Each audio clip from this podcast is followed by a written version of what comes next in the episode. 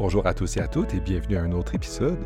Aujourd'hui, une discussion fascinante sur un auteur que j'affectionne particulièrement, un Écossais euh, qui a écrit et contribué il y a plus de trois siècles, Adam Smith. Effectivement, aujourd'hui, on va explorer la pensée d'un auteur qu'on caricature souvent comme un grand capitaliste, quelqu'un qui s'intéresse essentiellement à comment enrichir les nations, à la division du travail, au travail dans les usines. Et on va le voir sous un angle qui est relativement commun dans la littérature, mais moins dans l'esprit ou l'image publique qu'on a du personnage. Adam Smith comme philosophe, comme penseur de la, des, vertus, comme penseur de la moralité, comme des sentiments. Il va nous parler de la théorie des sentiments moraux, la moralité qui est mobilisée par les sentiments. On va parler de ça. On va parler aussi d'un auteur critique un auteur critique du capitalisme tel qu'on l'a de nos jours, effectivement. Euh, on a de raisons de croire qu'Adam Smith, si on le plaçait de nos jours, il serait assez critique de la manière dont on a organisé nos entreprises, notamment. Effectivement, dans la discussion que j'ai avec mon invité aujourd'hui, on va parler de la critique qu'Adam Smith fait des grandes entreprises. À son époque, c'était la Compagnie des Indes orientales. à notre époque, ce sont d'autres types de grands monopoles ou de grandes entreprises qui ont un grand pouvoir économique. On va voir donc un Adam Smith différent de celui dont on entend parler généralement, celui qui nous dit qu'il faut être égoïste, que si on pensait à nous-mêmes que le boulanger euh, nous offre notre dîner, on va aller au-delà de ces euh, lectures qui se résument à quelques mots-clés. On va aller au-delà notamment aussi de la question de la main invisible, qui est quelque chose qui est très peu présent chez Adam Smith, même si c'est souvent l'image que les gens ont directement quand ils pensent à Adam Smith. On va aller voir donc un philosophe beaucoup plus nuancé, beaucoup plus profond, qui a influencé des auteurs et autrices contemporaines. Aujourd'hui, donc, mon invité, euh, Thierry Pauchamp, va explorer avec moi, euh, en, s'inspirant de son livre Adam Smith, L'antidote ultime au capitalisme, de quelle manière, en fait, Adam Smith est un critique du capitalisme et qui a euh, donné les outils théoriques à plein d'auteurs par la suite, que ce soit Marx pour la question de l'aliénation, mais surtout, selon lui, la question des capacités. Parce qu'effectivement, pour lui, pour Thierry Pauchamp, Adam Smith est un penseur des capacités, du développement euh, humain, la richesse des nations serait une lecture de la richesse comme pas étant de la richesse financière, mais la richesse humaine. Et on va essayer d'explorer, vous allez plus en détail dans cette question-là de, du lien entre Adam Smith et la théorie des sentiments moraux, cette lecture-là, mais aussi, surtout, des capacités ou des capacités. On va parler d'Amartya Sen, on va revenir un peu dans le passé avec des auteurs plus classiques comme Cicéron, on va parler de Martha Nussbaum, on va aller dans plein de directions pour montrer de quelle manière est-ce que on a pris ce personnage-là, Adam Smith, puis on en a fait une caricature, mais ultimement, ça devrait être un auteur qui inspire euh, les gens critiques du capitalisme, qui euh, critique de l'autoritarisme aussi, euh, et présenter une perspective qu'on pourrait dire libertaire. Donc, sans plus attendre, Thierry Pauchamp pour parler d'Adam Smith et des capacités.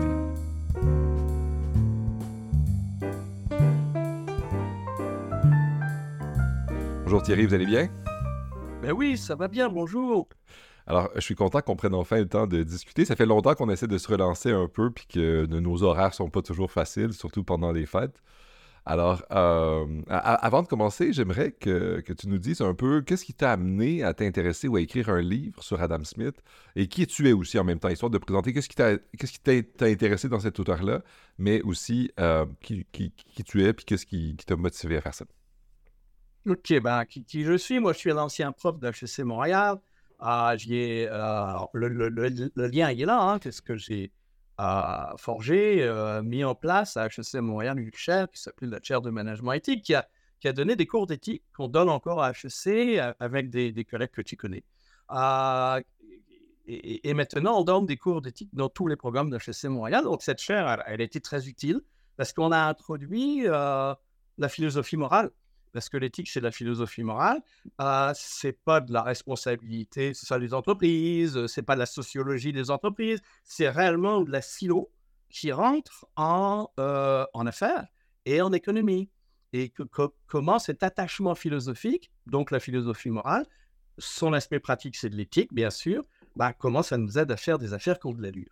Alors pourquoi Adam Smith? Bah, C'est parce qu'Adam Smith, c'est un philosophe moral, c'est pas un économiste. Et malheureusement, en effet, un économiste, en plus un économiste orthodoxe, un économiste néolibéral, un économiste maintenant ultra-libéral. On va avoir l'occasion d'en parler.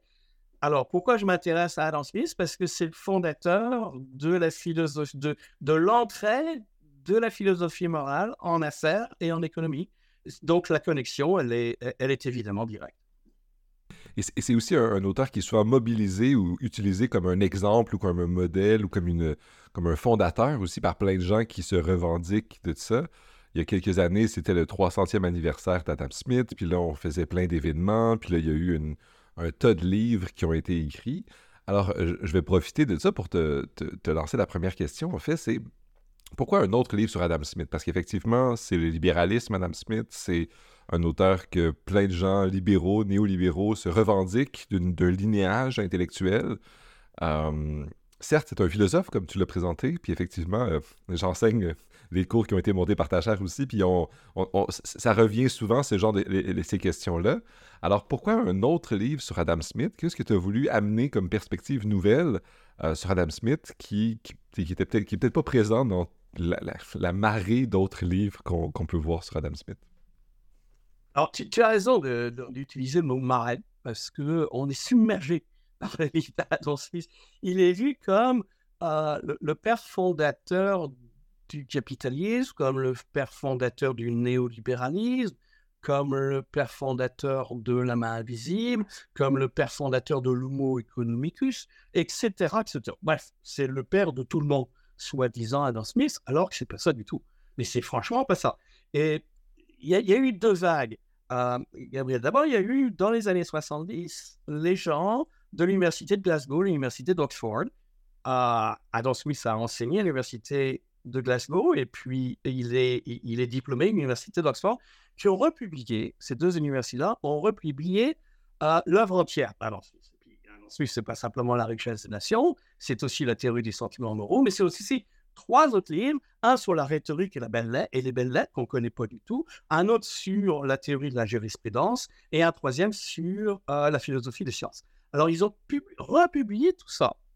Et à l'époque, c'était surtout des historiens et surtout des sociologues qui disaient, écoutez, quand on lit Adam Smith, mais quand on lit réellement, quand on lit son œuvre, quand on lit ses papiers, quand on lit ses lettres, ben, c'est pas ça du tout qu'on voit dans la littérature. Il n'y a pas de mal chez Adam Smith. Ces historiens disaient le, le, Adam Smith de Piccardie, où il est né, n'est pas du tout le Adam Smith, disait-il à l'époque, de l'Université de Chicago. Alors, dans les années 70, ça a commencé. Alors, il y a plein d'auteurs qui disent ça, mais Gabriel sont, sont des historiens et des sociologues, et les historiens et les sociologues, ils n'ont pas beaucoup d'impact, euh, euh, désolé de, dire ça, mais malheureusement c'est vrai, ils n'ont pas beaucoup d'impact en économie, ils n'ont pas beaucoup d'impact en sciences économiques, ils n'ont pas d'impact en sciences euh, de la finance. Ils sont, des gens qui, alors ils disent ça, ils disent on ne trouve plus le, le, Suisse historique. Ce qui s'est passé en 2023, en 2023, c'est-à-dire bah, l'année qui vient de s'écouler, c'était le 300e d'Adam Smith. Alors moi, j'ai publié un bouquin pour le 300e de naissance d'Adam Smith, puisqu'il est né en 1723, en disant, écoutez, c'est plus simplement des historiens, des sociologues qui disent on ne retrouve pas l'Adam Smith. Ce sont des économistes. Et ce sont des gens de très grandes universités qui disent, qui commencent à dire, ça va faire. Et moi, le bouquin que j'ai fait, c'est un bouquin qui dit ça va faire. Euh, et il y en a un autre qui, a été publié fin 2022 par une, dame qui s'appelle Glory Liu de Harvard, qui dit Adam Smith a été réduit à un logo. Il a été réduit à quelques phrases et le chante de la défense du capitalisme à l'américaine. C'est totalement faux. Et comme dans le livre que moi j'ai signé, ben, elle attaque de front des gens comme Stigler de l'Université de Chicago, comme Milton Friedman de l'Université de Chicago, comme Frédéric Hayek euh, de la London School of Economics et aussi l'Université de Chicago, en disant ces gens ont manipulé les textes d'Adam de, Smith. On, est, Gabriel, si ça continue, on est dans un cas de fraude intellectuelle. Parce qu'il faut l'appeler comme ça. Et pourquoi moi je m'intéresse à Adam Smith Parce qu'en étant professeur à HEC, mais HEC Montréal euh, est, un reflet aussi des autres écoles de commerce et, d'écoles d'administration. Hein. Eh bien, j'ai vu des collègues qui enseignaient Adam Smith pour justement enseigner le capitalisme, pour enseigner euh, le ruissellement, pour dire, écoutez, si on est égoïste et si on s'intéresse simplement qu'à nos intérêts propres, ce sera mieux pour la société. Et Adam Smith est enrôlé dans tout ça pour faire que on va dire aux bons petits étudiants et petites étudiantes, vous en faites pas, faites ce que vous voulez, de toute façon, faites du fric et ça sera mieux. C'est exactement ce que Milton Freeman nous dit en disant maximisez les profits et tout va bien aller. Alors, je crois que si réellement on veut diminuer l'accroissement des inégalités qu'on observe sur la planète entière depuis maintenant 40 ans, je crois que si on veut réellement enrayer les problèmes environnementaux que nous avons aujourd'hui, encore une fois à travers la planète, il va falloir sortir de ce dogmatisme du capitalisme qui est renforcé en particulier par Adam Smith. Et je crois que reprendre Adam Smith chez nous, si vous voulez, reprendre Adam Smith dans le discours éthique, reprendre Adam Smith dans le, dans, dans le discours moral, écologique, nous ferait beaucoup de bien parce que ça arrêterait ces gens de dire n'importe quoi. Mais je trouve super intéressant cette manière de replacer dans son contexte et dans ses autres textes cet auteur-là. J'aurais une, une sous-question à ce sujet-là, parce que même si je suis absolument d'accord qu'il y a des gens qui, même à HEC, euh, continuent encore de parler que la main visible, c'est le cœur de sa pensée, puis que le, très, bref moment où Adam Smith nous parle du boucher, puis du fait que, ou du boulanger qui, euh, qui, qui, ne fait pas, qui n'offre pas le dîner euh, la phrase, c'est quoi? S'il n'offre pas le, dîner par, altruisme, mais il le fait parce qu'il s'intéresse à ces trucs? C'est souvent cette image-là assez simpliste ou, claire d'Adam Smith qu'on a. Euh, or, si je comprends bien ce que tu nous dis, en fait, c'est que, étant un philosophe, Adam, comme plein d'autres philosophes, il y a une pensée vraiment plus large que ce petit truc-là. puis juste pour préciser, est-ce que ce que tu essaies de faire, c'est de montrer en fait que c'est l'inverse de ça ou de montrer que c'est plus complexe? Parce que historiquement, il y a aussi le, problème d'Adam Smith, parce qu'il y a des gens qui, euh, en lisant Adam Smith, ont dit, d'un côté, il y a La richesse des nations, qui semble un livre qui nous dit la division du travail, c'est super bien. Euh, voilà comment il faut devenir riche, entre guillemets. Je le mets en guillemets parce qu'on va en parler un peu plus tard.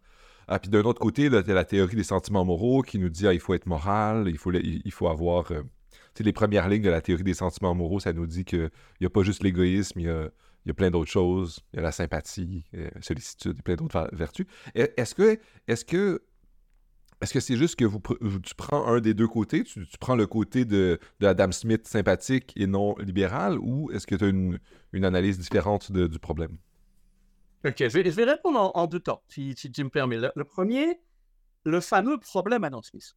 Alors, le fameux problème Adam Smith, qui a été résolu d'ailleurs dans les années 70. Ça fait longtemps que dans la littérature smithienne, on sait qu'il n'y a pas de problème d'Adam Smith. C'est plutôt nous qui avons un problème de lecture d'Adam Smith. C'est exactement l'inverse. Et euh, alors, le problème d'Adam Smith, c'était, ça a commencé avec les Allemands en 1930. Soi-disant, la théorie des sentiments moraux, ça parlait de la sympathie, de l'altruisme, etc. Et grosso modo, euh, la richesse des nations, ça parlait de l'intérêt personnel et de l'égoïsme. Alors, ils disent, ces gens, il faut changer d'idée absolument pas changé d'idée parce que, puis on aura l'occasion d'en reparler, euh, la théorie des sentiments moraux n'est pas un livre sur l'altruisme, mais il est un livre sur l'empathie, on va, on va discuter de ce que ça veut dire tout à l'heure. Et deuxièmement, dans la richesse des nations, il se préoccupe aussi beaucoup euh, des soucis de soi et des soucis des autres. Alors, il n'y a, pas d'antinomie entre les deux. Euh, donc, c'est un faux problème. Mais ce faux problème est encore malheureusement perpétré par des gens qui sont euh, progressifs. On va prendre deux auteurs fameux français qui ont écrit sur Adam Smith. Le premier, c'est Jean-Claude Michéa, euh, qui, a, fait un bouquin qui s'appelle L'impasse Adam Smith. Ben, Jean-Claude Michéa, pourtant c'est un bouquin des années 2000, ben, il, raconte encore plein de clivages entre le Adam Smith charitable et puis le Adam Smith égoïste, et puis ça marche pas, et puis qui nous emmène, soi-disant, Adam Smith dans une théologie. C'est-à-dire, il nous dit que la main invisible, c'est la main de Dieu et tout va bien aller puisque Dieu lui-même le voulait. C'est totalement faux. Ce sont des gens, malheureusement, qui n'ont pas lu les textes. Ça arrive souvent, hein, Gabriel. Il y, a, beaucoup de gens qui lisent pas Adam Smith, mais qui se raccrochent sur une ou deux phrases qui ont été rabâchées par Milton Freeman, Hayek et compagnie, et qui, même s'ils sont progressistes, même s'ils sont de gauche, même s'ils ils sont justement critiques de cette littérature, bah, se font avoir par cette littérature qui dénature à danser. C'est réellement dommage que, ça s'est passé. Puis il y en a un autre qui s'appelle Serge Latouche, qui fait exactement la même chose. Puis lui, il parle du Dr. Hyde et Mr. Jekyll et Mr. Hyde de, de, Smith. Alors, il y, a le, il Smith maléfique et puis le Smith bon, etc. encore une fois, je suis désolé, mais monsieur Latouche se trompe. Parce que quand on lit ces choses-là, c'est-à-dire quand on lit réellement les textes, euh, de, de suite, c'est pas ça du tout dont, dont on parle. Alors, c'est amusant de voir, et c'est terrible, Gabriel, de voir ça, c'est parce que la droite, les gens de droite, beaucoup de gens de droite ont pris Adam Smith et le complètement dénaturé en le faisant passer pour un néolibéral qui n'est pas du tout, comme un économiste orthodoxe. Et beaucoup de gens de gauche ont pris une partie de cette propagande et ont attaqué Adam Smith comme le suppôt de Satan, euh, comme l'horrible, par celui qu'il faut démolir. Bref, si on, si on détruisait Adam Smith, vont nous dire ces auteurs, ben, tout ira bien. Alors moi, je prends exactement l'inverse parce que je suis universitaire. Et en étant universitaire, on s'attache. Toi, tu es philosophe, tu sais très bien, on s'attache au texte. On ne peut pas faire dire n'importe quoi au texte. Et quand on se rend compte que des gens parlent de choses qui ne sont pas dans les textes véritables, eh bien, nous, universitaires, scientifiques, nous avons un devoir et un devoir professionnel de dire ah, c'est pas ça qu'on trouve. Alors, j'essaie pas de prendre, j'essaie pas d'être cute là, j'essaie pas de, de, le renverser pour m'amuser à le renverser. Je parle du texte en disant écoutez, tu parlais tout à l'heure de la main invisible. Alors, la main invisible, le dit, Adam Smith le dit une fois dans La richesse des nations. Euh, et puis, si on regarde main invisible, ça représente 0.00004% de son œuvre. Il y a 1,3 million de mots chez Adam Smith. Puis, même si ça représente rien dans son œuvre, Adam Smith lui-même l'utilise comme une métaphore et absolument pas comme une théorie. Donc, on a fait une théorie. Puis, on lui a attribué cette théorie.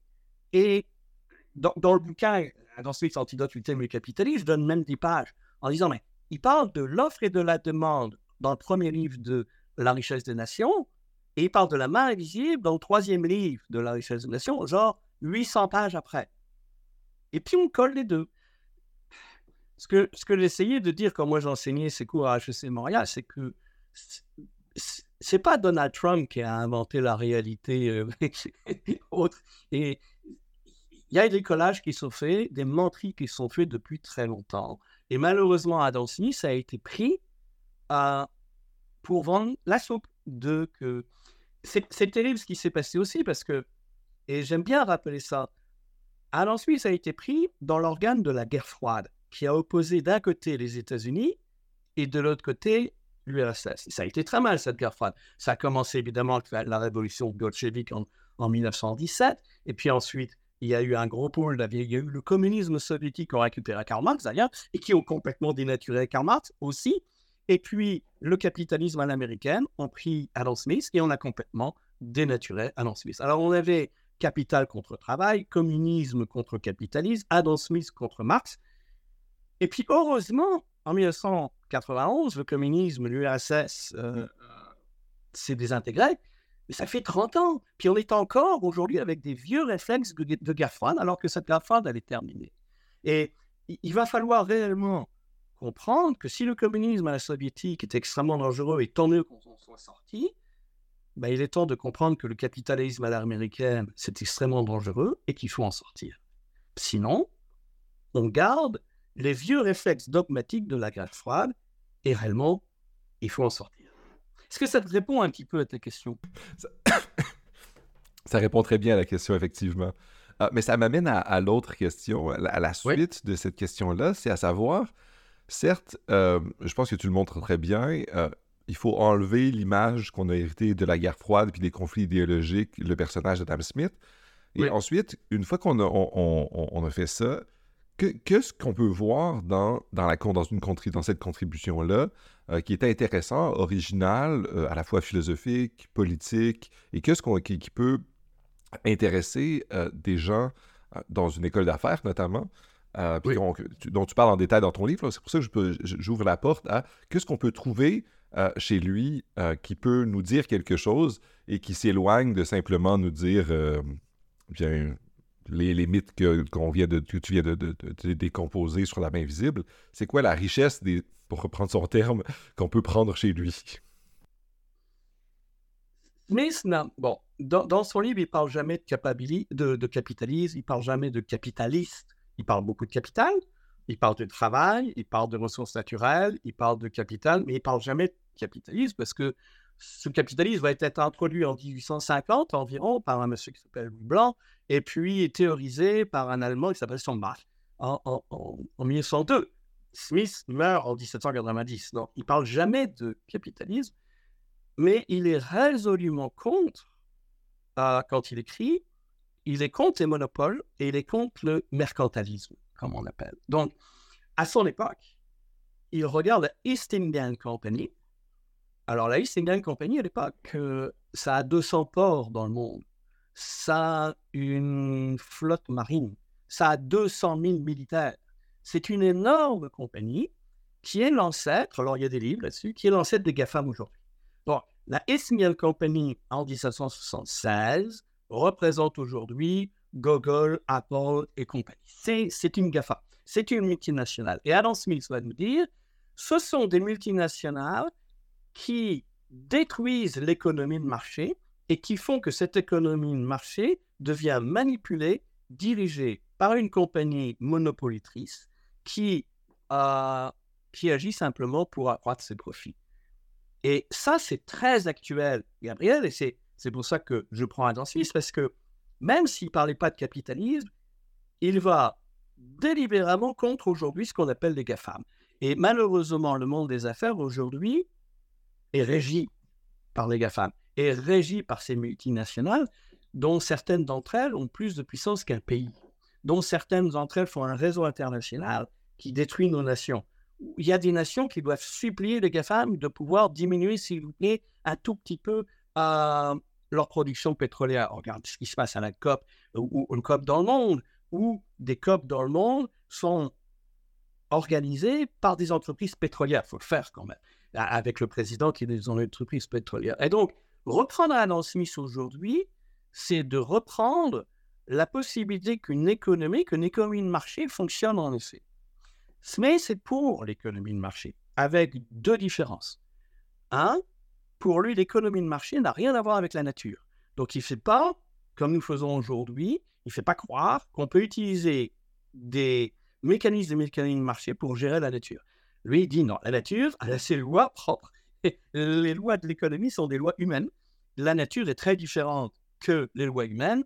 Laissez donc la nature et essayez de la protéger. On, en reparlera tout à l'heure. Alors, ensuite, c'est déjà écologique. Puis la deuxième chose qu'il dit, c'est que l'économie de marché doit pas être utilisée ni en santé, ni en éducation.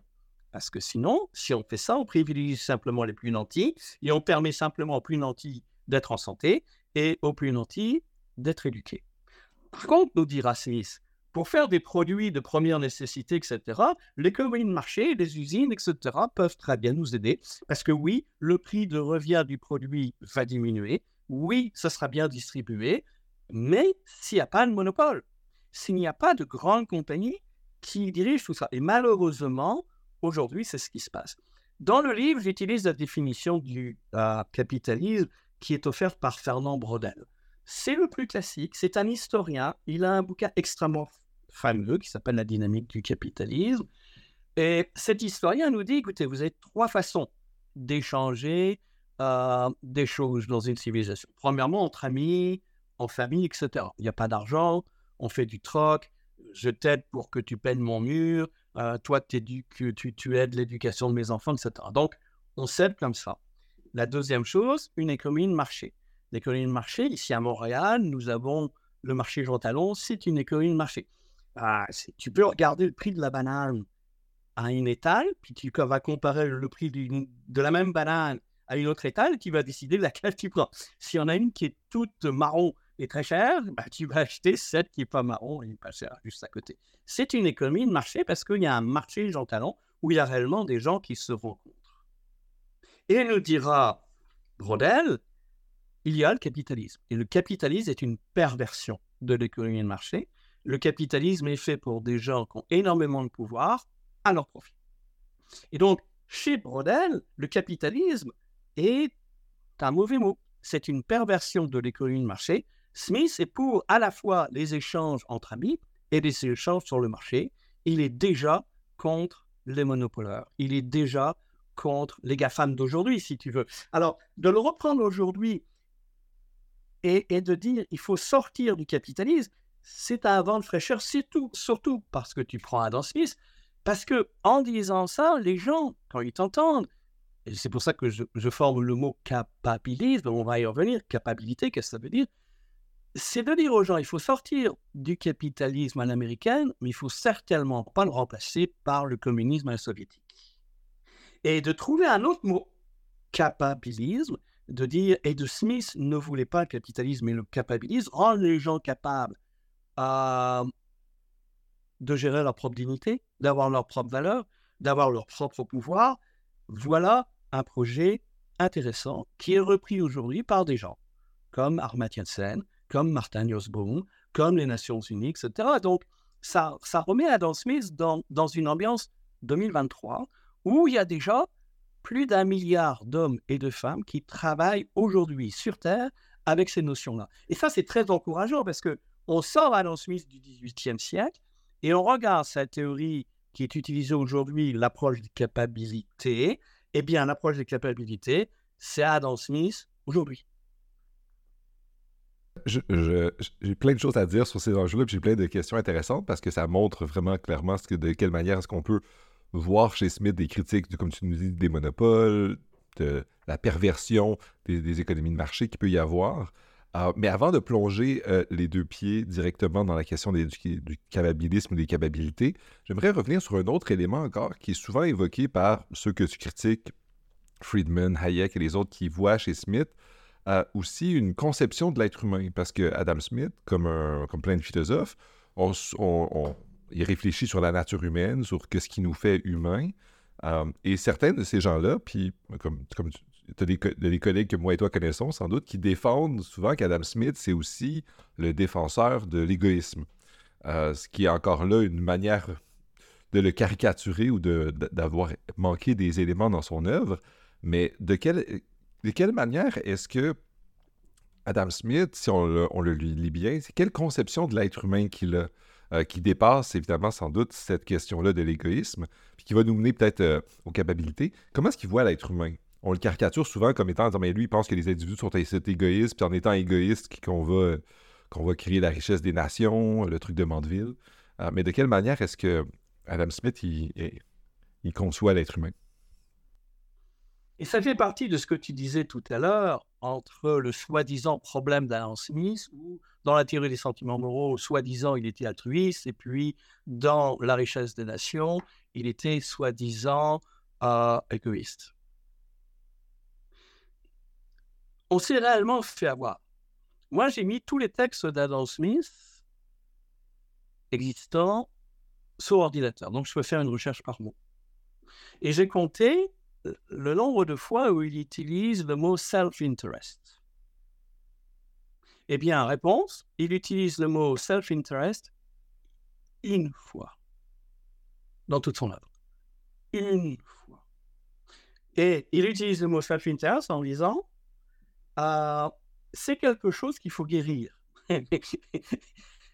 Adam Smith vient de la philosophie morale grecque il a lu, il connaît par cœur Marc Cicéron, ça c'est Rome. Et il connaît, et il a lu des gens comme Xénophon, Socrate, Platon, Aristote, Zénon. Et d'ailleurs, quand on lit Adam Smith, tous ces noms reviennent, reviennent trop souvent. Encore une fois, c'est un philosophe moral. Et la philosophie morale dit d'Adam Smith, et qu'il retrouve donc au XVIIIe siècle, il va se dire, pour pouvoir vivre en société, il faut diminuer son égoïsme, il faut diminuer son intérêt propre. Et ce qui fait qu'il parle non pas d'égoïsme, mais de souci de soi et de souci des autres. Et ça, c'est très important à dire. Souci de soi n'est pas péjoratif chez Adam Smith. En revenant de la Grèce antique, il est déjà avec des notions que Darwin mettra en place au, XIXe siècle, c'est-à-dire l'instinct de survie et la reproduction de l'espèce. Smith parle déjà dans son œuvre, en 1759, dans Théorie des sentiments moraux, il y a deux choses dans la nature qui nous animent. Un, l'instinct personnel de survie. Deux, la reproduction de l'espèce. C'est étonnant qu'il dit ça en 1759, alors que ça sera inventé par Darwin en 1860. Donc, mais lui, là, en particulier des socratiques et des stoïciens. Parce qu'ils disaient déjà ça à l'époque. Quand un petit né, un petit humain ou un petit animal, la première, euh, la première notion instinctive et émotionnelle, c'est sa survie qui va, euh, qui, qui va le mettre au monde. C'est-à-dire, sa vie va devenir en premier sa survie. C'est-à-dire que cet individu, même une plante le fait, quand elle naît, elle va se tourner vers le soleil. Pourquoi? Parce qu'elle essaye de survivre. Smith utilisera la notion de souci de soi. Et pour lui, ce n'est pas du tout négatif. C'est la religion qui nous a dit que l'égoïsme, c'était quelque chose de très, très, problématique. Smith ne parle pas d'égoïsme, il ne parle même pas d'individualisme, il parle de souci de soi. Alors, étant donné qu'il parle de souci de soi, malheureusement, les auteurs que tu as mentionnés, Hayek, euh, Friedman, etc., nous disent non, non, il parle d'égoïsme éclairé, ou il parle d'intérêt propre, de self-interest. Encore une fois, il utilise l'expression simplement qu'une fois. Et, nous dira Smith, encore une fois venant de la philosophie morale grecque, il va dire que ce souci de soi est euh, aidé par les parents de cet animal, par les parents de ce petit humain, un père, une mère, deux pères, deux mères, qui vont faire que l'enfant va pouvoir s'attacher avec des personnes qui essayent de, justement, qui survivent. Et donc, le souci de soi va se transformer par un souci de l'autre et avec une théorie de l'attachement. Aujourd'hui, en psychologie sociale, on a beaucoup de théories sur la théorie de l'attachement. C'est exactement ce dont nous parle Adam Smith dans la théorie des sentiments moraux. Il commence d'ailleurs avec la phrase en disant même si on pense que l'être humain n'est simplement qu'égoïste, il existe aussi un mécanisme euh, automatique chez lui, dans sa conscience, qui se soucie du bien des autres. Et donc, il balance souci de soi, souci de l'autre. C'est une théorie, à la limite, on peut le prendre chez Darwin, mais c'est une théorie grecque que nous avons déjà depuis 2500 ans. Socrate en parle déjà. C'est à la base de la philosophie morale, en disant il est tout à fait normal qu'un individu se soucie de soi, essaye de survivre, et que ce souci de soi va se soucier du souci de soi des autres, et ça devient un souci des autres. Dans le livre, d'ailleurs, je fais un détour sur l'éthique des capacités, qui est exactement basée sur ça aussi, et l'éthique de la sollicitude. Parce que ça permet aussi de prendre soin des autres, mais aussi de prendre soin de soi. Et c'est pas du tout péjoratif. Mais malheureusement, ce glissement qui s'est fait du souci de soi à l'égoïsme, a été un glissement extrêmement, euh, extrêmement dommage pour l'œuvre d'Adam Smith. Il a trivialisé complètement la philosophie morale qu'il essayait de faire. Mais ça a été fait pour défendre les grandes compagnies, les GAFAM, parce que Friedman et, et, et, d'autres, euh, ils, étaient pour les grandes entreprises américaines. C'est ça qu'ils ont fait. On se souvient des voyages de Hayek et, de Friedman au Chili, par exemple, avec le général Pinochet. On, on se souvient de l'ultralibéralisme qui s'est fait là-bas dans les années 70 avec des films comme IT&T, avec Ford. Qui était derrière C'était Hayek et Friedman qui ont été voir M. Pinochet et qui ont défendu le néolibéralisme basé soi-disant sur l'égoïsme éclairé, comme quoi les riches pouvaient faire de l'argent puisque ça va percoler vers les plus pauvres. Ce n'est pas du tout ce que dit Adam Smith. Smith dit il faut faire en sorte que l'intérêt personnel soit respecté si c'est un souci de soi naturel, mais ne va pas contre euh, le bien-être des autres. Et il prend une position de philosophie morale qui est elle-même ancrée dans la nature parce que l'être humain naît comme ça avec ce souci de soi. Alors, c'est réellement dommage qu'on ait fait le chantre de l'égoïsme ou même de l'individualisme, parce qu'on voit à ce moment plus rien chez Smith, alors que lui disait non, non, ça prend des exercices pour pouvoir diminuer cet égoïsme naturel, si tu veux. Ça prend des exercices pour faire attention de ne pas se mettre en avant toujours et encore. Ça prend des exercices pour pas faire du mal aux autres. Et d'ailleurs, l'éducation avec les enfants, ben, quand on est des enfants, puis qu'ils prennent le jouet d'un autre, etc., on essaye de lui expliquer, bah, écoute, c'est à lui, puis qu'il doit devoir lui rendre, etc. Encore une fois, ça s'apprend. Adam Smith, dans Théorie des sentiments moraux et dans La richesse des nations, l'apprend. Et nous demande, nous, êtres humains, de l'apprendre, de balancer le souci de soi et le souci des autres. Nous sommes dans le domaine de la philosophie morale. Et c'est ce qui me permet la philosophie morale, puis me permet de replonger donc dans la contribution un peu plus contemporaine que tu vois à travers ça. Tu viens d'en parler très clairement un peu avec la question de l'éducation morale.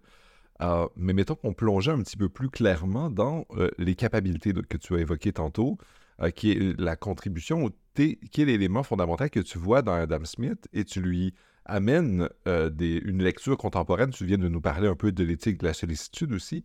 Qu'est-ce que, de quelle manière est-ce que tu as lu Adam Smith en essayant de, le, lier à la philosophie morale contemporaine? Parce que les capacités, tu nous as parlé de, Nussbaum, d'Amartya Sen, puis avec la sollicitude, qui est tout un autre courant de philosophie morale, genre d'une certaine. Euh, en lien avec l'éthique de la vertu ou du développement de certains types de caractères. Comment est-ce que tu es allé voir chez un auteur qui utilise un vocabulaire très différent? Tu nous as dit tantôt, effectivement, qu'il parlait déjà pas de capitalisme à son époque. C'était quelque chose qui n'était pas encore euh, un concept qui n'était pas encore élaboré. et là, ensuite, de quelle manière est-ce que toi, tu prends des éléments chez lui et tu les actualises ou tu les mets en discussion avec la philosophie beaucoup plus contemporaine euh, qui est la question des capacités puis la sollicitude.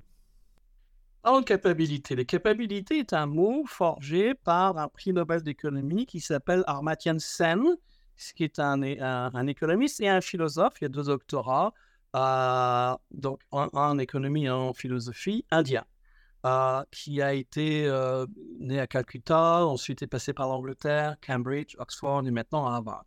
Et il propose ce mot capacité pour s'opposer à, ce qu'on appelle en sciences économiques l'utilité. Alors, capacité, ça va contre l'utilité. L'utilité, qu'est-ce que ça veut dire? Ben, Ça veut dire la théorie économique classique parle d'utilité et en particulier d'utilité financière. C'est-à-dire, tu maximises tes profits et tout va bien aller. Sen va nous dire cette utilité est extrêmement pernicieuse, extrêmement dangereuse. Elle est, calculée par quelque chose qui s'appelle le produit intérieur brut, le PIB. Et le PIB, nous dira Armatien Sen, est tout à fait incomplet. C'est simplement une mesure économique et financière. Il va falloir le complémenter. Armatien Sen, directement avec la notion de capacité, euh, avec différents collègues, contribue aux Nations Unies avec, avec d'une notion fantastique qui s'appelle l'indice de développement humain. C'est quoi l'indice de développement humain? Le IDH, qui est calculé pour chaque pays par les Nations Unies depuis 1990. Eh bien, c'est une mesure économique de développement économique. C'est une mesure aussi d'éducation des gens pour voir s'ils ont un accès à une éducation qui a lieu. Et c'est une mesure de la santé des gens pour voir si leur corps est en santé. Donc, l'IDH ne mesure pas simplement le PIB des nations, mais mesure aussi l'aspect économique des nations, mesure aussi la richesse de la santé des nations, mesure aussi la richesse de l'éducation des nations. Adam Smith fait exactement ça. Quand il parle de richesse des nations, le titre de son livre, il dit faites attention, la richesse, c'est ni l'argent ni l'or. Ça, c'est Adam Smith qui nous dit ça. Et il dit la richesse vient du système d'éducation d'une nation il vient de la qualité du blé que les champs vont produire, il vient des mœurs d'une société. Bref, pour Adam Smith, une vie riche ne se résume pas à une vie pécuniaire, financière. C'est exactement le même réflexe que Armatien Sen fait, et il est redevable à Adam Smith. Et, Adam, et, et Sen le dit en disant Smith, le père de la science économique moderne, de l'économie politique, en aucun cas ne faisait une adéquation entre richesse égale finance. Smith n'aurait jamais dit, c'est Armatien Sen qui le dit de nouveau, euh, n'aurait jamais calculé un PIB. Et c'est en honneur d'Adam Smith, c'est-à-dire à la base même de la science économique, qu'Armatien Sen va forger le mot de capacité pour s'opposer au mot de l'utilité. L'utilité est un courant que tu connais fort bien, euh, Gabriel, qui, vient de l'utilitarisme, euh, Jeremy Batham, George Stuart Mill, etc., qui vont nous dire bah, suffit de calculer, d'agréger des nombres, etc., puis on va trouver un chiffre qui va permettre de maximiser le bien-être dans une société. Euh, Armatya Sen dira ça, ce sont des idiots rationnels qui font ça. C'est l'expression qu'il utilise. Et un idiot rationnel pour Armatya Sen, c'est quelqu'un qui fait toujours la même chose, c'est-à-dire maximiser son profit dans n'importe quelle situation. Qu'est-ce que tu dois faire en éducation? Tu dois maximiser ton profit. Qu'est-ce que tu dois faire en amour? Tu dois maximiser ton profit. Qu'est-ce qu'il te doit faire en amitié? Tu dois maximiser ton profit. Et Armathieu Sen nous dira, si vous faites ça, vous détruisez la vie. Mais ce qui est terrible, c'est qu'au Québec, il y a un premier ministre qui nous dit aujourd'hui, le but de l'économie au Québec, c'est de devenir aussi riche qu'en Ontario. C'est ça qu'on nous dit. Et malheureusement, cette théorie économique, cet utilitarisme financier est à peu près partout. C'est-à-dire qu'on va, va dire à nos gamins, choisis un... Dans l'éducation, on a choisi un diplôme qui paye.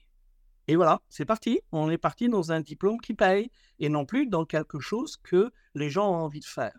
Armatien Sen, se souvenant d'Adam Smith, fort le, le, mot de capacité en disant l'approche des capacités était celle qui était, je le cite, hein, était déjà celle informée par Adam Smith, et pour retourner aux capacités, il va falloir retourner à l'économie sociale et développementale d'Adam Smith. Fin de citation d'Armatien Sen. Donc il l'attribue directement à Adam Smith. À Martin Nussbaum, je la cite de mémoire aussi, elle dira Mon approche des capacités est en partie inspirée par la théorie d'Adam Smith et les gens en capacité aujourd'hui devraient lire Adam Smith et auront des intuitions euh, les plus riches possibles dans la théorie des capacités. Fin de citation de, de Martin Nussbaum.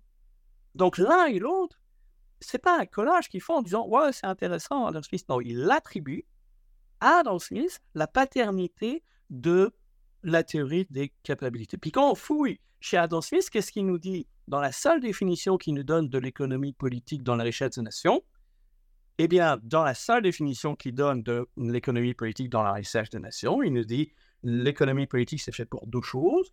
Un, rendre les gens capables de répondre à leurs besoins, et il utilise le mot capable, to be able to, et deux, rendre l'État capable d'assumer ses services publics. Et malheureusement, en effet, qu'Adam Smith il est soi-disant contre l'État. Il n'est pas du tout. Il y a énormément de mesures étatiques chez Adam Smith. Malheureusement, les ultralibéraux l'ont gommé. Et deuxièmement, il ne dit pas que l'État doit souvenir aux besoins des gens. Il dit que l'État doit nous aider, nous, à devenir capables. C'est-à-dire, doit nous aider à prendre soin de nous-mêmes et de prendre soin des autres. C'est-à-dire que l'État, l'économie, doit nous permettre d'accroître notre pouvoir d'agir. En philosophie morale, en éducation, on parlera aujourd'hui de operant. Abraham Massé, en psychologie humaniste, parlera d'actualisation. C'est ça dont on parle. On est en train de retrouver que le but de l'économie, c'est pouvoir devenir capable de faire des choses. C'est très Adam Smith et c'est aujourd'hui au centre même de la théorie de la capacité pour aller à l'encontre de la théorie utilitariste financière, en disant, bien sûr, l'argent, c'est important, mais si on résume tout à de l'argent, on détruit, tout le reste. C'est très Armakensen, c'est très Martin Nussbaum, c'est très Adam Smith, et je te dirais, c'est très grec. On retrouve Zénon et Cicéron, etc. Et donc, c'est intéressant cette théorie parce qu'elle a des, des, pieds très incrusté dans la philosophie morale des Grecs, qui revient à travers Adam Smith au XVIIIe siècle, qui revient aujourd'hui avec la théorie des capacités d'Armatien Sen et l'indice de développement humain, et, et l'indice de développement humain, et on va en parler dans, dans, deux secondes, les objectifs de développement durable des Nations Unies de 2015. Et donc, il y a une espèce de continuation de 2500 ans de pensée humaine qui a formé notre monde et de retrouver cette tradition euh, en sortant des dogmes de la guerre froide qu'on évoquait tout à l'heure, c'est quelque chose que nous devons faire. Moi, je trouve que c'est une histoire absolument fantastique à conter.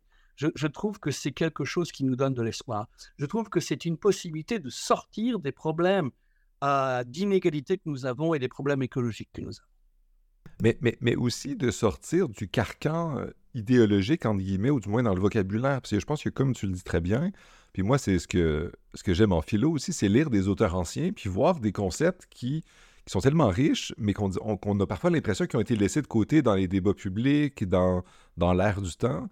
On lit Adam Smith, puis on parle de vertus, puis on dit ah, mais ces vertus-là, c'est utile. Fait que même lire les Romains puis les Grecs, mais lire des gens qui étaient avant qu'on soit dans un débat qui, est parfois un peu stagnant pour, la, pour des raisons de guerre froide ou d'autres, où on est genre ah, capitalisme versus socialisme moi, souvent, j'essaie d'amener mes étudiants à dire, mais essayez de sortir de ce carcan-là qui oppose ces deux trucs-là. Puis le l'imagination en morale, il y a tellement plein d'autres débats intéressants. Il y a plein d'autres idéologies positive et négative, là, je veux pas aussi, mais c'est plus riche que d'opposer euh, soit, soit, soit tu es capitaliste, soit tu es socialiste, puis c'est essentiellement l'ensemble des possibles. Or, lire des gens comme Madame Smith nous montre qu'il y a plein d'autres options qui sont possibles comme manière d'être, de s'organiser, etc. Bien sûr, et puis tu as raison de parler qu'il faut sortir du carcan idéologique. Malheureusement, euh, des Milton Freeman et des Frédéric Hayek euh, nous ont enfermés dans ce carcan. Euh, je, cite euh, Hayek de, mémoire en disant la première chose qu'on peut faire, c'est des idées des intellectuels qui vont être répétées, même si des idées sont fausses. Si on les répète assez, elles vont devenir vraies pour les gens. C'est très Hayek. Et, donc, il y a une espèce de manipulation des idées. C'est pour ça que tout à l'heure, je disais, les menteries et, et c'est pas simplement euh, Donald Trump qui les a inventés. Il y a, malheureusement une idéologie, un carcan qui est en effet imposé euh, et dans, le fait euh, de, de, garantir que les plus nantis, les plus riches vont devenir encore plus nantis et plus riches. Je ne suis pas en train de parler de théorie de complot, hein. c'est pas ça du tout que je parle. Je parle simplement que ces gens ont intérêt à faire ce qu'ils font. Et voilà. Et donc, ils ont intérêt à, garantir leur profit, euh, leur pouvoir. Et c'est exactement ce qu'ils font. Et des Hayek et puis des Friedman de ce monde fait en sorte qu'il y a une théorie derrière qui va, euh, qui va alimenter cette façon de faire.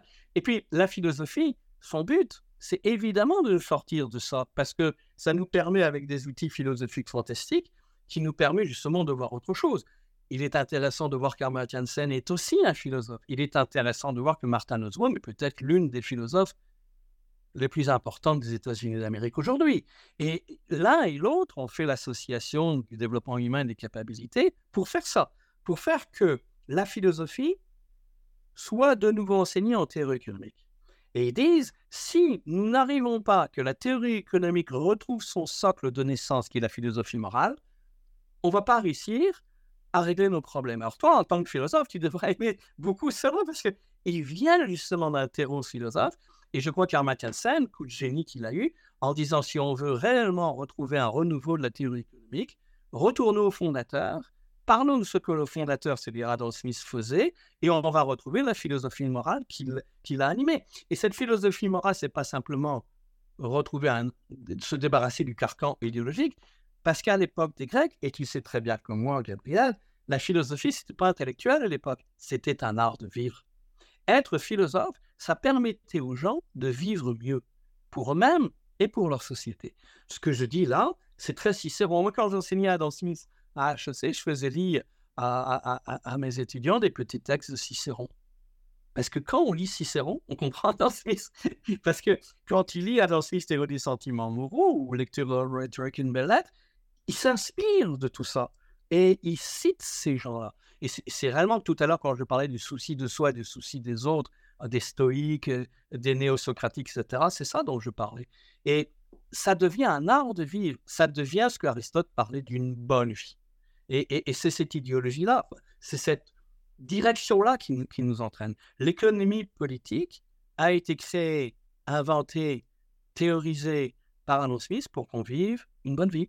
C'est-à-dire son but était moral, philosophique. On en a fait une course à l'accroissement des profits on a un gros problème. Je, comprends très bien, puis j'aimerais euh, continuer à taper sur le clou euh, sur ça pour qu'on essaie sur un autre élément qui vient souvent quand on, parle d'Adam Smith, parce qu'on a beaucoup parlé du Adam Smith moral, euh, mais ce qui, sont, ce qui est mobilisé aussi souvent, c'est des éléments qui sont présents dans ces textes, l'intérêt de la division du travail, la division du travail parfois international, les embryons des enjeux sur la spécialisation internationale ce vocabulaire-là euh, existe chez, Adam Smith. Mais tantôt, tu nous as parlé qu'il s'opposait effectivement à la compagnie qui était très influente à son époque, la Compagnie des Indes, qui avait une armée plus grande que l'armée britannique, qui, qui était en processus de colonisation, mais qui, euh, qui, avait un monopole puissant, puis aussi dont les administrateurs avaient un pouvoir politique très influent euh, au Royaume-Uni, notamment à Londres. Adam Smith était dans ce contexte-là. Puis comment est-ce qu'on peut comprendre sa, réflexion sur bien les enjeux internationaux, les enjeux dans son rapport avec les entreprises ou les compagnies par action qui commençaient à émerger? Parce que la Compagnie des Indes orientales, c'est avec la Compagnie des Indes orientales néerlandaise dans les premières compagnies par action telles qu'on les reconnaît un peu de nos jours, avec des actionnaires, avec des places de marché où on s'échange ce genre de choses-là, où on attend des dividendes. C'était des, des, entreprises très influentes. De quelle manière est-ce que euh, Adam Smith a réfléchi sur ces enjeux-là d'actualité? Parce que ça transparaît dans ses textes. Euh, tu en parles un peu dans ton livre aussi. C'est pour ça que je veux t'entendre un peu sur, sur ces enjeux-là. Écoute, je vais, faire pas dans deux temps. D'abord, les épingles, que tu as mentionné, puis euh, les compagnies par action. Sur les épingles, il est vrai qu'à Smith, au début de la richesse des nations, d'ailleurs, on fait lire euh, ce livre-là par tout le monde, à HEC Montréal, on faisait lire le, début de la richesse des nations, où il dit, ben voilà, vous avez une usine qui fait des épingles, des clous, et puis si euh, vous avez une division du travail, c'est une spécialisation de tâches, ben, en effet, voilà, trois effets. Un, vous allez augmenter la productivité, diminuer les coûts et augmenter l'isolation. Alors, si ça a raison de dire ça, de spécialisation. D'ailleurs, ce qu'il dit, c'était déjà, c'est Aristote, dit. Mais ce qu'il nous dit aussi Adam Smith dans la quatrième partie de, La richesse des nations, et qui n'est absolument pas repris par la majorité des gens, c'est qu'il disait, mais ça a buté les gens de faire un travail répétitif comme ça. Karl Marx reprendra ensuite les critiques d'Adam Smith, et Karl Marx parlera d'aliénation. Et Smith dira, les gens deviennent abrutis la spécialisation du travail, c'est-à-dire parcelliser le travail en petites tâches, font que les gens vont s'attacher simplement à, ces choses-là et leur esprit euh, va pas se développer. Ils vont être mutilés. C'est le, le terme qu'Adam Smith utilise. Et la nature humaine va être mutilée. Et malheureusement, à cause de la division du travail, bah, imaginons les, les, chaînes de montage de, Chaplin, hein, de, du Charlot. On se souvient de ces images. Ça mutile l'âme humaine. Alors Adam Smith dit les deux en disant oui, la division du travail, mais pas jusqu'à faire que les gens fragmentent leur vie. Et il dira aussi, non pas simplement ça pour les ouvriers et pour les ouvrières, mais aussi pour les gestionnaires. Il dira, si les gestionnaires ne veulent faire simplement qu'une chose, faire de l'argent, leur vie va s'atrophier. Parce qu'ils vont faire que de l'argent. Et donc, Alan Smith nous met, euh, met en garde sur d'accord pour la division du travail, mais pas jusqu'au moment où ça va atrophier la vie. Il est pour une diversité des buts et non pas sur une fragmentation de la vie. Sur les entreprises, les compagnies par action, les compagnies par action qui démarrent à, son époque, hein, donc il commence à avoir euh, de la gouvernance, il commence à avoir des administrateurs, il y a des administrateurs qui gèrent la East Indian Company, puis d'autres compagnies. Il dira ces compagnies peuvent fonctionner euh, pour des choses où il n'y a pas de surprise. Par exemple, faire un canal, par exemple la banque de dépôt, par exemple la gestion de l'eau dans la municipalité. Il n'y a pas beaucoup de choses terribles qui peuvent arriver avec ça, nous dit Alan Smith. Si ça roule bien, ça va bien. Mais dès qu'il y a un risque, ces gens vont maximiser leurs profits et vont abuser des gens. Et c'est exactement ce qui se passe en Inde. Tu l'as dit toi-même. La East Indian Company est probablement responsable de plusieurs famines à l'époque de Smith euh, qui ont tué des gens. Parce qu'ils ont spéculé sur le blé, ils ont gardé les réserves et les gens n'avaient ni l'argent pour pouvoir le faire, pour pouvoir se nourrir, pardon, et, pour pouvoir acheter du blé ou, même pour pouvoir le cultiver chez eux. Amartya Sen, gagne son prix Nobel d'économie parce qu'il retourne justement sur ses famines et il gagne son prix Nobel d'économie en 1998 pour un travail qu'il avait fait pour euh, les Nations Unies déjà à l'époque, en 1980, sur les famines. Qu'est-ce qu'il nous dit en Sen Il dit les famines ne sont pas causées en premier parce qu'il y a des problèmes de, de production agricole. Ça, c'était la thèse de Malthus. Hein, à l'époque, Malthus, il disait la population augmente comme ça, alors que les denrées alimentaires montent comme ça, puis on va avoir un problème. Armatensen dira ça, c'est faux, parce qu'on peut augmenter la production. Non, le, problème des famines, résolument, ce n'est pas un problème de, manque de récolte, c'est un problème de mauvais management, de mauvaise gouvernance. Et Armatensen attribuera cela à Adam Smith, en disant Smith l'avait déjà vu. Il disait que c'était un problème de management. Et donc, Smith est pour la division du travail, mais pas jusqu'au moment où ça va abrutir les gens. Smith est pour les grandes compagnies, mais pas simplement parce qu'ils vont maximiser le profit. Et c'est exactement ce que la théorie néolibérale nous dit.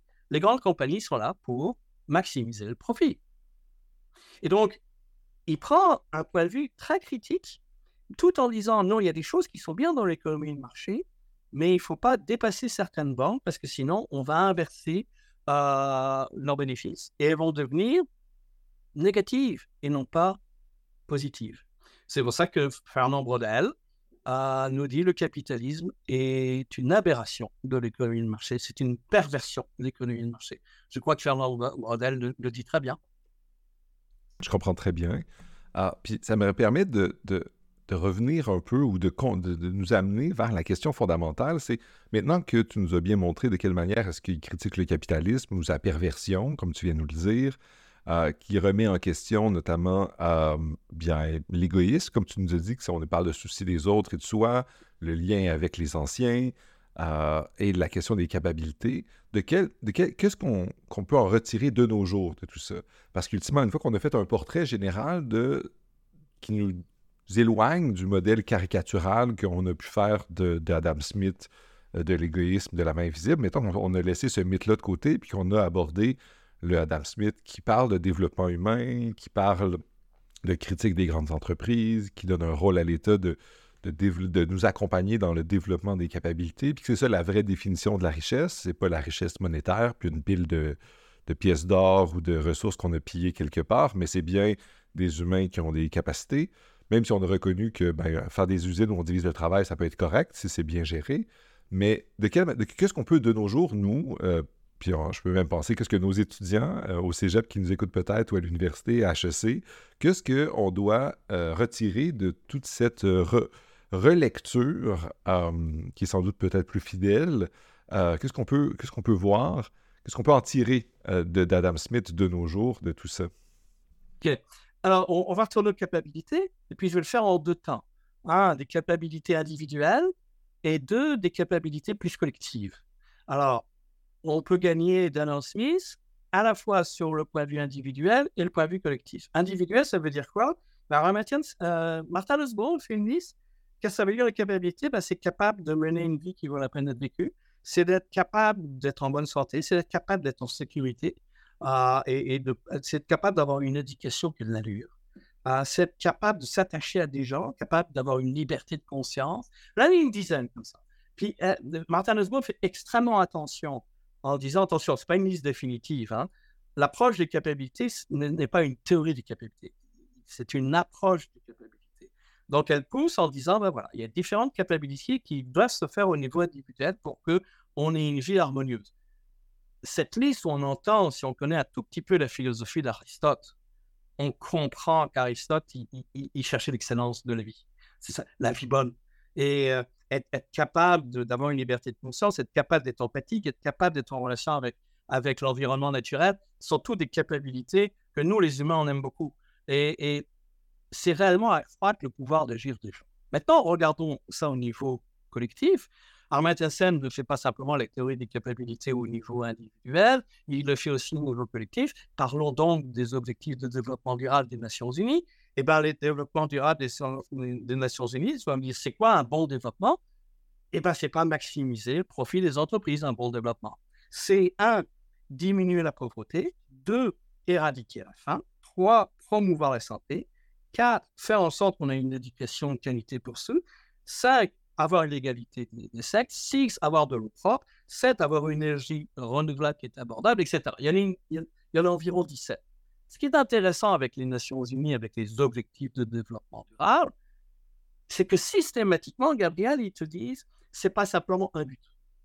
La théorie économique classique, orthodoxe, dit maximise les profits, tout va bien aller. Il y a un but. Eux, ils te disent, il y a au moins 17 objectifs que tu dois faire. Et au lieu d'avoir un score total qu'ils vont calculer d'une façon utilitarienne, ils ont un scope. Et j'aime bien balancer la notion de score, la notion de scope, c'est-à-dire qu'ils nous donnent une façon diverse de faire des choses. Et vont dire le développement ne se fera simplement que si tu fais un certain nombre de ces points-là. Actuellement, en Nations Unies, on est en train de se dire ouais, mais quel but réellement, quels objectifs sont réellement nécessaires? C'est comment on fait pour balancer tout ça? Actuellement, il y en a 17, c'est peut-être un peu trop, mais en tout cas, ils vont contre un but, maximiser le profit. Et de passer de 1 à 10 serait extrêmement important aujourd'hui. Donc, il ne faut pas simplement maximiser les profits, ce que la théorie économique classique nous dit, malheureusement. Et là, on, retrouve que Milton Friedman euh, et Frédéric Hayek rejoignent Paul Samuelson, qui n'est pas un ultralibéral, mais maximiser le profit, c'est très Paul Samuelson. C'est très économie classique. Eh bien, ce sont des gens, Amartya Sen, qui dira il faut sortir de là. Adam Smith peut nous aider à sortir de là, parce que tout d'un coup, on a des, des biens et des objectifs divers à accomplir, qui sont des objectifs de politique, qui sont des objectifs de sécurité, qui sont des objectifs de socialisation, qui sont des objectifs écologiques, et c'est pas simplement réduit à maximiser le profit et tout va bien aller. C'est pas simplement une question d'argent. On en est là, Gabriel.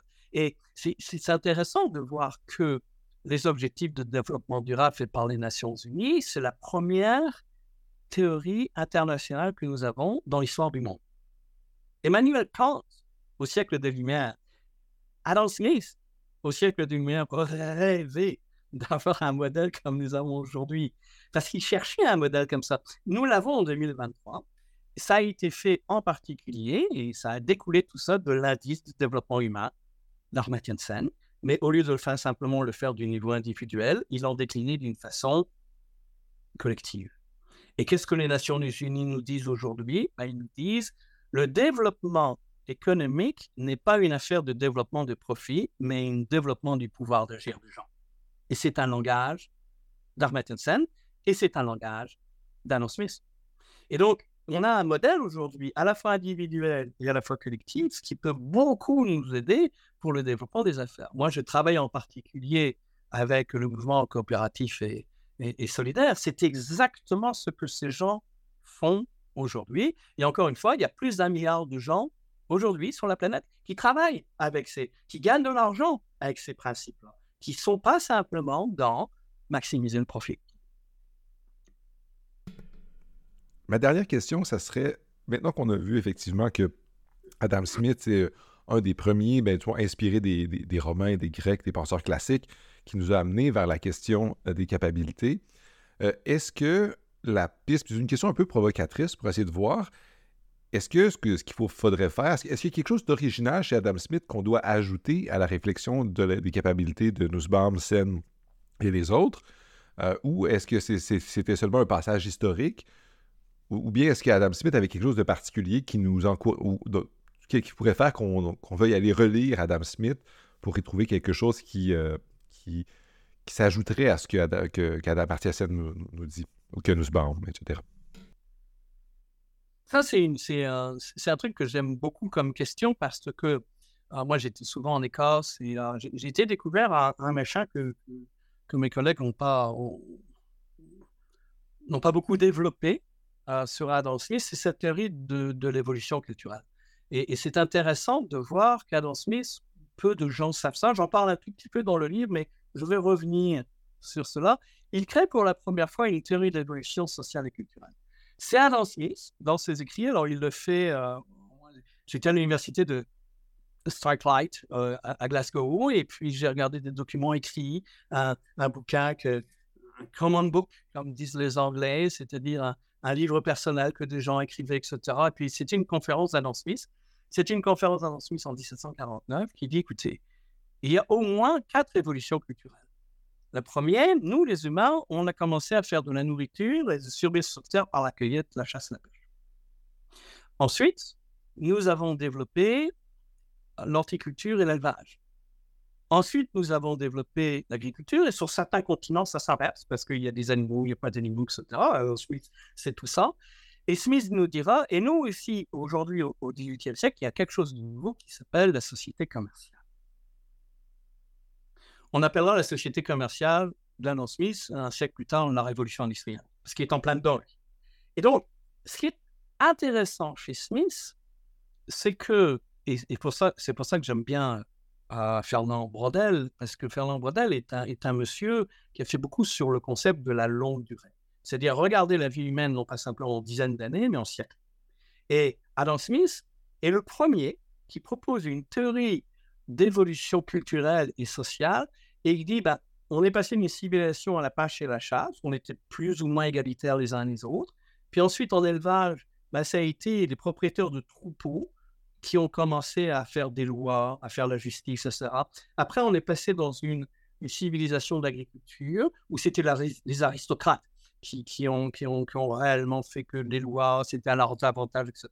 Et Smith nous dira, et là, on est en train de passer à une société commerciale où ça va être les gens d'affaires qui vont prendre les choses en main, faire les lois, etc. On est là, entre nous soit dit. Ce qui est intéressant chez Adam Smith, c'est qu'il nous montre que sur une évolution de plus de 70 000 ans, on a réussi à faire quatre révolutions. Ce que nous demande aujourd'hui le monde, c'est d'arriver à une cinquième étape. Et moi, j'aime bien les évolutionnistes, c'est ce qui me donne de l'espoir pour le futur de l'humanité, si je peux m'exprimer ainsi, Gabriel, c'est que je me dis que si on y est arrivé quatre fois, on va pouvoir faire le cinquième. Et cette société capabiliste, appelons-la comme ça, c'est ça qu'il faut faire. Adam Smith, par son modèle d'évolution, et ça c'est extrêmement prestigieux chez, Smith, c'est d'ailleurs ce qui, euh, c'est ce qui symbolise le plus ce qu'on appelle le Scottish Enlightenment, c'est-à-dire la société des Lumières écossaises. Il n'y a pas simplement que les Lumières françaises, hein. il y avait aussi les Lumières écossaises, et les Lumières écossaises sont eux qui ont rapporté ce, mouvement développemental, évolutionniste, si tu veux, de stade de société. Smith nous demande d'arriver à un autre stade de société. il va falloir passer de la société commerciale à quelque chose d'autre. Moi, j'aimerais que ce soit une, société plus libertaire, qui donne le pouvoir aux gens. J'aimerais que ce soit une société plus de capacité, qui donne le pouvoir d'agir aux gens. J'espère qu'on va arriver là. Malheureusement, aujourd'hui, il y a beaucoup de gens qui parlent de transhumanisme. Par exemple, tu as fait une entrevue là-dessus, et qui nous peignent un, avenir complètement différent et qui fait peur, bien sûr, parce que c'est simplement une domination technologique des GAFAM, justement, qui font ça. Smith nous entraîne vers quelque chose d'autre. Et de pouvoir retrouver cet auteur fondamental, il va nous donner espoir qu'en effet, on peut arriver à une autre étape de civilisation qu'entre nous soit dit, tout le monde cherche actuellement. On cherche un avenir plus social, écologique. Euh, il y a des gens qui l'appellent l'éco-socialisme, etc. Moi, je l'appelle capabiliste, en disant aidons les gens, pauvres, riches, nantis et pas nantis, à devenir capables de vivre une vie décente. C'est-à-dire remplaçons, et ça c'est très dans l'économie sociale et solidaire, remplaçons la recherche de l'augmentation des profits par l'augmentation du bien-être. Si nos civilisations, si notre société, si nos systèmes économiques pouvaient euh, accroître le bien-être et non pas accroître les profits, on ferait réellement un bout intéressant. Dernière chose que je voudrais mentionner, c'est que mon, livre actuellement a, été remarqué par les Nations Unies et je vais faire une, une conférence en avril prochain au Costa Rica, en coopération avec les Nations Unies, euh, sur l'utilisation de l'économie sociale et solidaire et les objectifs de développement durable. C'est intéressant que les Nations Unies, en avril dernier, 2023, ont fait une motion qui dit le, type d'entreprise qui contribue le mieux aux objectifs de développement durable que j'ai évoqué tout à l'heure, eh bien, c'est le secteur de l'économie sociale et c'est le secteur de l'économie solidaire. C'est important à dire parce que c'est exactement ce que Adam Smith faisait.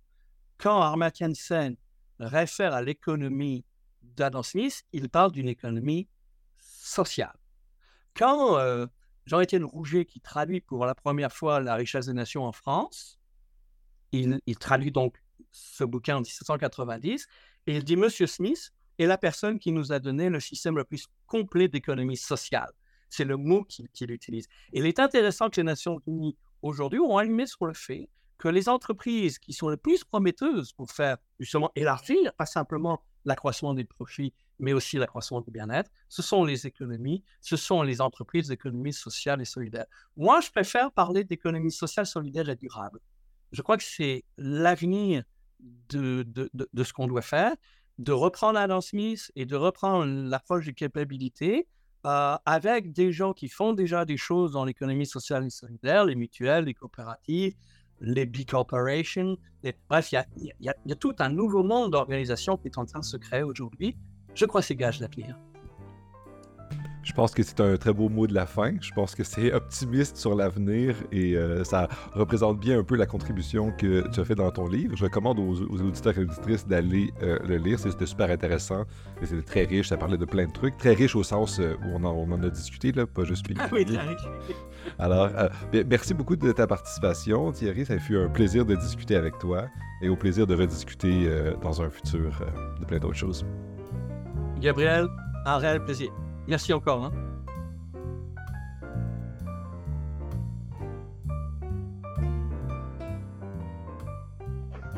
Cet épisode est fait en collaboration avec la Société de philosophie du Québec et les généreux donateurs et donatrices qui veulent bien soutenir le projet. Merci beaucoup encore à vous tous et toutes d'avoir confiance en ce projet et je vous souhaite une bonne fin de journée.